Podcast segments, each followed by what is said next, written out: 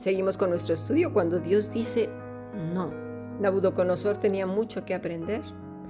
Estos jóvenes sabían quién era su Dios. Si te fijas, estos chicos no servían en ninguna iglesia, ni tampoco se les ve haciendo rituales, simplemente una comunión con Dios inseparable, desde su amanecer hasta el anochecer.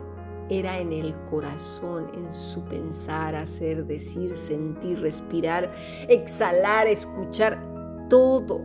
Es algo que nos cuesta mucho entender porque automáticamente nuestro trasfondo religioso de la tradición eh, religiosa convencional, ¿verdad? Es rito, rito, rito y más rito y más rito. Al único que se le ve es a Daniel orando cerca de su ventana, pero no de una manera ritualística. No, por favor, si no lo hubiera Dios desechado. Eran amados por Dios no por lo que decían y hacían. Nunca olvidemos que Dios lee corazones, sabe cuando se le adora con el corazón. Vamos al versículo 24. Entonces el rey Nabucodonosor se espantó y se levantó apresuradamente y dijo a los de su consejo, ¿no echaron tres varones atados dentro del fuego? Ellos le respondieron al rey, es verdad, oh rey. Y él dijo, he aquí yo veo cuatro varones sueltos que se pasean en medio del fuego sin sufrir ningún daño, y el aspecto del cuarto es semejante al a hijo de dioses. Entonces Nabucodonosor se acercó a la puerta del horno de fuego ardiendo y dijo, Sadrach, Mesach y Abednego, siervos del Dios Altísimo, fíjate lo que dice este rey. Sabe quién es el Dios Altísimo. Salid y venid. Entonces Sadrach, Mesach y Abednego salieron de en medio del fuego, y se juntaron los sátrapas, los gobernadores, los capitanes y los consejeros del rey para mirar estos varones, cómo el fuego no había tenido poder alguno sobre sus cuerpos, ni aun el cabello de sus cabezas se había quemado. Sus ropas estaban intactas, ni siquiera olor de fuego tenían. Entonces Nabucodonosor dijo: Bendito sea el Dios de ellos, de Sadrach, Mesach y Abednego que envió su ángel y libró a sus siervos que confiaron en él y no cumplieron el edicto del rey y entregaron sus cuerpos antes que servir y adorar a otro Dios que su Dios. Bueno, eh, una evidencia más para Nabucodonosor. Había visto obrar al Dios Todopoderoso. La vuelve a ver la gloria de Dios y lo vuelve a engrandecer también Dios se estaba glorificando no solo en estos cuatro jóvenes, sino en el rey de Babilonia y en ese pueblo también.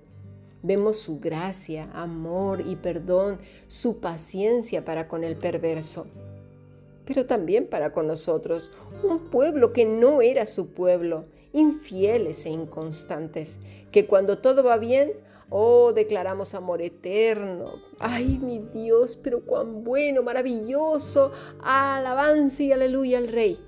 Pero apenas sale algo mal. O tenemos una racha tan larga como la de Daniel, Sadrach, Mesach y Abednego en tierras hostiles y ya nos rasgamos las vestiduras, nos echamos tierra en la cabeza, nos queremos morir.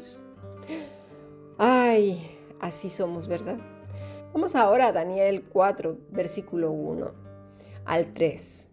Nabucodonosor, rey, a todos los pueblos, naciones y lenguas que moran en toda la tierra, paso sea multiplicada.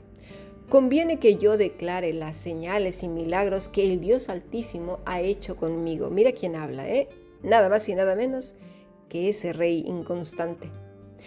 Versículo 3. Cuán grandes son sus señales y cuán potentes sus maravillas. Su reino, reino sempiterno, y su señorío de generación en generación. ¿Cómo? ¿Quién le reveló esto a este rey perverso? ¿Quién tocó su corazón sino solo Dios?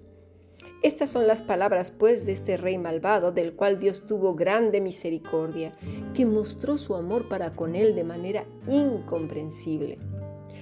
Uno que era como nosotros, que no soportaba los no. Yo no soporto un no por respuesta. Que olvidamos las bendiciones prontamente, que en un momento puede decir palabras preciosas, ¿verdad? Como las dijo él, y bellos cánticos, pero en un santiamén se le olvida todo en cuanto a la vida le es contraria. Cuando alguien le lleva la contra, cuando se siente solo, cuando se siente vulnerado, cuando el peligro acecha. Así somos también nosotros, ¿verdad? No así los jóvenes. Sadrach, Mesach, Abednego y Daniel. Bien sabían con pie firme quién estaba desde su nacimiento con ellos de generación en generación. Sus rodillas no temblaron, ni su espalda se encorvó, ni sus rostros se demudaron en tristeza o desesperanza. Vamos al versículo 24. Esta es la interpretación, oh rey, y la sentencia del Altísimo que ha venido sobre mi señor el rey. Tuvo un sueño, ¿eh?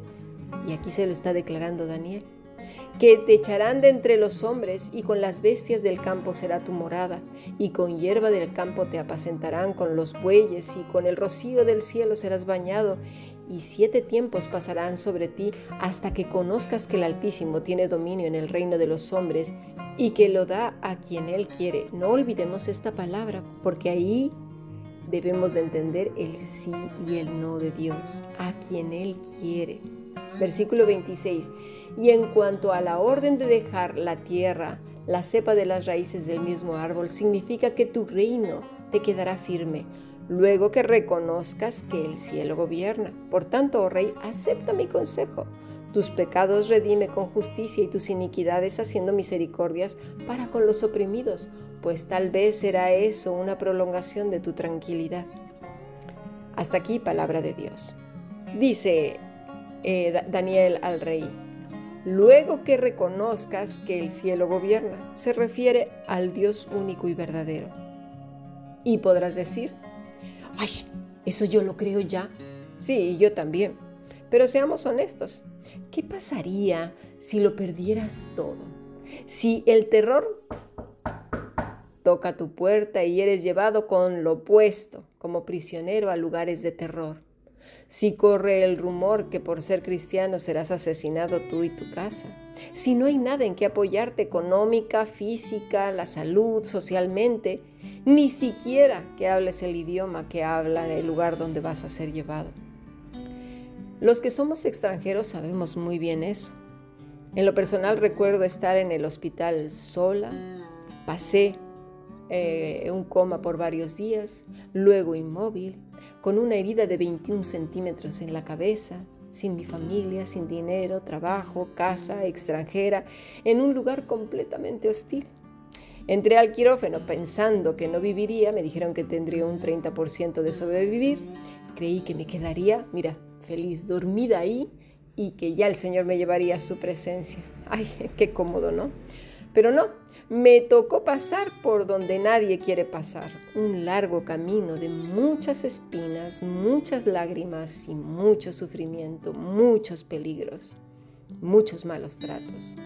Pero, ¿cuánto pude ver a Dios en cada espina, en cada peligro, en cada caída y en los múltiples ingresos hospitalarios que tuve durante ese caminar?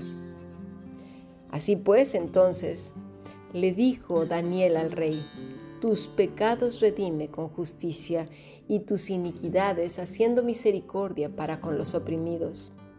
Pero ¿qué hacemos? Pues nada, nos olvidamos como él, ¿verdad? Quizás los primeros días del susto, de la advertencia, de la enseñanza, pero a las pocas horas o días volvemos otra vez a las andadas. Ay, somos inconstantes en nuestros caminos. Versículo 28. Todo esto vino sobre el rey Nabucodonosor. Al cabo de doce meses, paseando en el palacio real de Babilonia, habló el rey y dijo, ¿No es esta la gran Babilonia que yo edifiqué para casa real con la fuerza de mi poder y para gloria de mi majestad? Hmm. Aún estaba la palabra en la boca del rey cuando vino una voz del cielo. A ti se te dice, rey Nabucodonosor, el reino ha sido quitado de ti.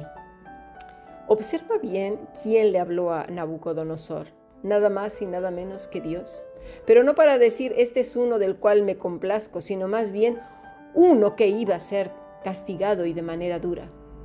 Este rey fue olvidadizo, tal y como nos dice Santiago en el primer capítulo, versículo 24 al 25, porque él se considera a sí mismo y se va y luego olvida cómo era.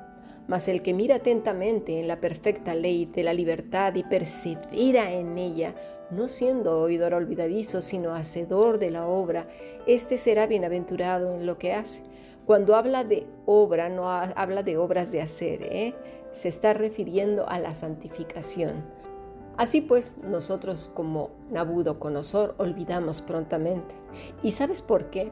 Porque no vivimos reflexionando las escrituras, contrastándolas con nuestra evidencia de el momento, o sea, justo en el instante en que están pasando las cosas, en lo que estamos pensando, estamos por decir, estamos por ver, por hacer, las decisiones que vamos a tomar en tal o cual cosa, la disciplina que vamos a aplicar, si estamos siendo congruentes con lo que hablamos o enseñamos y una serie de etcéteras no en la noche cuando ya quedaron cantidad de muertos después de nuestras explosiones de ira, llanto y frustración, o una vez a la semana, peor. No, sino in situ, al momento, filtrando todas nuestras vivencias en ese momento, pensando y sin acelerarse, sino reflexionando, tal y como dice Josué, meditando en el libro de la ley, esforzándonos y siendo valientes para cuidar de hacer todo lo que en él está escrito, ni desviándonos a la derecha, es decir, en nuestras propias fuerzas, ni a la izquierda en la religiosidad. Versículo 34. Mas al fin del tiempo yo, Nabucodonosor, alcé mis ojos al cielo y mi razón me fue de vuelta y bendije al Altísimo y alabé y glorifiqué al que vive para siempre, cuyo dominio es sempiterno y su reino por todas las naciones. Todos los habitantes de la tierra son considerados como nada y él hace, mira, y Él hace según su voluntad en el ejército del cielo y en los habitantes de la tierra. Y no hay quien detenga su mano y le diga, ¿qué haces? Pasamos por alto estos pasajes, mis estimados. Nabucodonosor lo entendió. Nuestra fe no descansa en que Dios tiene que decir a fuerzas que sí a todo. No, aunque te, ya te deshagas en llantos y mocos y de todo ahí en el suelo con ayunos que quedes como una espiga. No, no. E, e, e, si haces eso, quiere decir que aún no le conoces. Necesitamos conocer a Dios. Versículo 36. En el mismo tiempo mi razón me fue de vuelta y la majestad de mi reino, mi dignidad y mi grandeza volvieron a mí. Y mis gobernadores y mis consejeros me buscaron y fui restablecido en mi reino y mi mayor grandeza fue añadida. Ahora yo, Nabucodonosor, alabo y engrandezco y glorifico al Rey del cielo, porque todas sus obras son verdaderas y sus caminos justos, y él puede humillar a los que andan con soberbia. Pongamos atención en lo que está diciendo, porque una de las oraciones más bellas en la escritura es la de este rey. Salió de un corazón transformado. La obra que Dios comenzó, como dice Filipenses 1 del 5 al 6, por vuestra comunión en el Evangelio, comunión en el Evangelio. Cristo es el Evangelio, su enseñanza, su voz, lo que estamos estudiando, Él mismo, desde el primer día hasta ahora, dice el versículo 5. Y estando persuadido de esto, que el que comenzó en vosotros la buena obra, la perfeccionará hasta el día de Jesucristo. Esa es nuestra esperanza. La misma obra que el Señor comenzó en el Rey la terminó y le perfeccionó como este éramos nosotros y somos aún, porque no entendemos sino a base de experiencias. Y quiera Dios que aunque muy duras que sean, aprendamos a amarle como lo hizo este rey. Y quiera Dios que en este caminar tengamos una vida más reflexiva, más para contrastar la palabra de Dios con todo lo que vivimos al momento, recapitular y volver a pensar, sabiendo que lo que Él dijo, eso es cierto. El cielo y la tierra pasarán, dijo Jesús, pero mis palabras no pasarán. Si Él dijo que estará contigo y conmigo hasta el fin, así es, así fue y así será. Él no rompe su palabra, tú y yo sí, Él no. Tú y yo cambiamos, Él no. Pero nuestra fe no descansa en los sís, recordemos, no descansa en los sís de Dios, ni en que todo lo hará para que estemos la mar de bien sino nuestra fe descansa en que Él es el Todopoderoso y que sus pensamientos y caminos son de bien y no de mal para nosotros. son sabios, buenos y justos. Dice Isaías 43, Ahora sí dice Jehová, creador tuyo, oh Jacob y formador tuyo, oh Israel, no temas, porque yo te redimí, y te redimió también a ti y a mí, ¿eh? en Cristo Jesús. Te puse por nombre, mío eres tú. Cuando pases por las aguas, yo estaré contigo, y si por los ríos, no te anegarás. Cuando pases por el fuego, no te quemarás, ni la llama arderá en ti. Porque yo, Jehová, Dios tuyo, el Santo de Israel, soy tu Salvador. Entonces, estos jóvenes sí pasaron por las aguas, por los ríos, por fuego, por leones, por peligros y amenazas. Dios no los libró de pasar por todas esas cosas, pero sabes que Él estaba con ellos y fue glorificado en gran manera, no solo en sus vidas, sino en todos los que estaban ahí en ese momento y en nuestras vidas también cuando entendemos. Recordemos que no se trata la historia de nosotros mismos, no somos los protagonistas, el protagonista es Él.